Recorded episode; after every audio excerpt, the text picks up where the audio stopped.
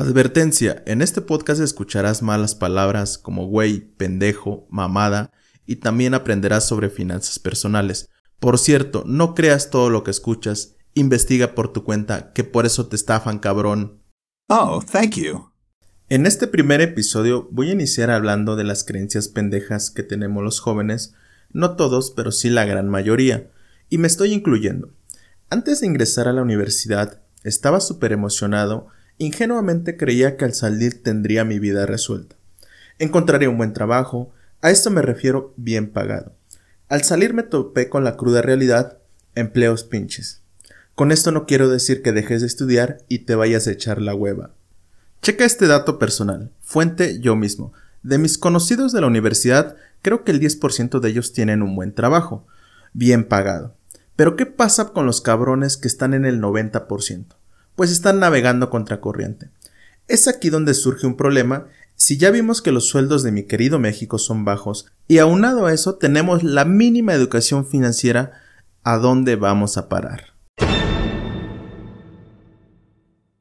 Es por eso que en los episodios siguientes trataremos temas sobre finanzas personales, es decir, en dónde invierto mi sueldo pitero, cómo salgo de deudas y mando a chingar a su madre a los cobradores, ¿A dónde invierto mi dinero sin que un cabrón o cabrona me diga que con dos sencillas aplicaciones me voy a hacer millonario y me esté presumiendo viajes y dinero que por supuesto son estafa y muchos temas más?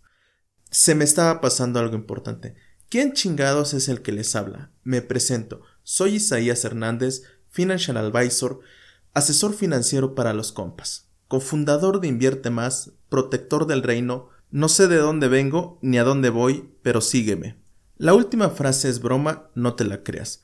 Tengo muy claro a dónde voy y cuáles son mis metas, y esta surgió de una conferencia a la que asistí impartida por Viva, Bolsa Institucional de Valores, por cierto, la segunda bolsa en México. ¡Qué chingón!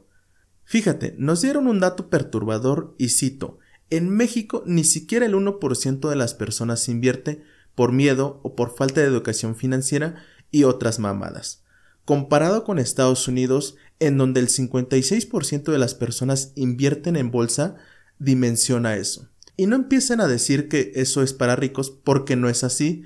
Hoy en día, desde 100 pesos puedes abrir una cuenta. Otro dato preocupante es que el 86% de los adultos mayores viven en pobreza, es decir, sostenidos por los hijos o peregrinando ayuda gubernamental. Además, el 77% de la población en México tiene algún tipo de deuda con bancos, financieras, casas de empeño o con su tía Juanita. Pero dejamos los datos deprimentes que aquí les voy a enseñar a mejorar sus finanzas y termino con esta frase. Hagamos dinero cabrones y cabronas.